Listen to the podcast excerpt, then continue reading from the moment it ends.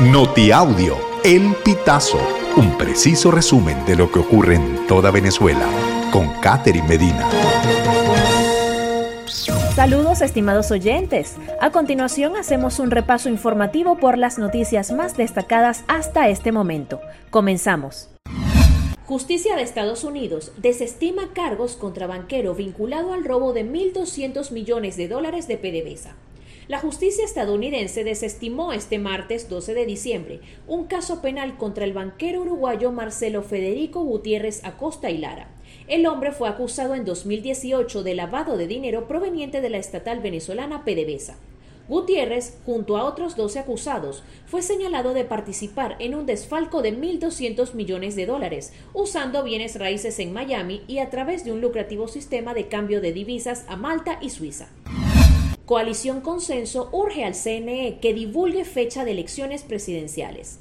Miembros de la coalición Consenso, que conforma un grupo de organizaciones políticas y sociales, acudieron el martes a la sede del CNE para exigir al ente comicial que divulgue el cronograma electoral de las elecciones presidenciales pautadas para 2024.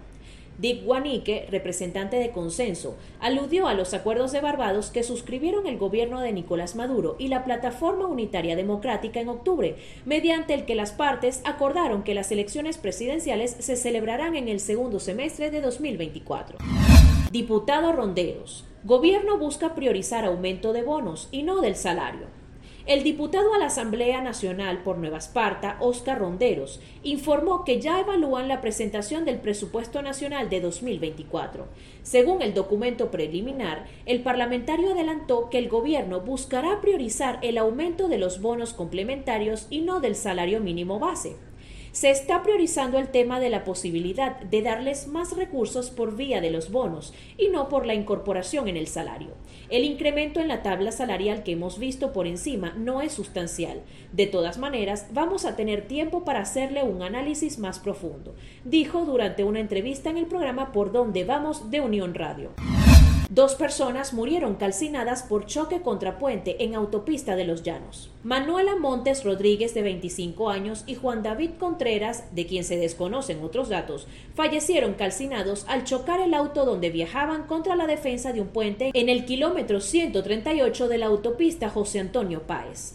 De acuerdo con el reporte ofrecido por el Cuerpo de Bomberos, el siniestro ocurrió la mañana del martes 12 de diciembre en el sector La Yaguara, parroquia La Aparición, municipio Ospino. Camión Arimóvil acercó el trabajo periodístico a niños en comunidad de Latillo. El camión Arimóvil de la Alianza Rebelde Investiga visitó la comunidad El Calvario Alto en el Latillo el miércoles 6 de diciembre para conocer la labor de Nutriendo Futuro, NEF. Yaya Anduesa, coordinadora de Ari Móvil, sostuvo una charla con niños de entre 4 y 12 años, junto con otros voluntarios y coordinadores de NEF, en el que pudieron aprender del trabajo periodístico. Después de seis años de labor, NEF ha pasado de ser un comedor a un centro comunitario. El número de beneficiarios ha ido en aumento y el compromiso de la organización también. Estimados oyentes, este ha sido el panorama informativo hasta esta hora. Narró para ustedes Catherine Medina. Estas informaciones puedes ampliarlas en nuestra página web elpitazo.net.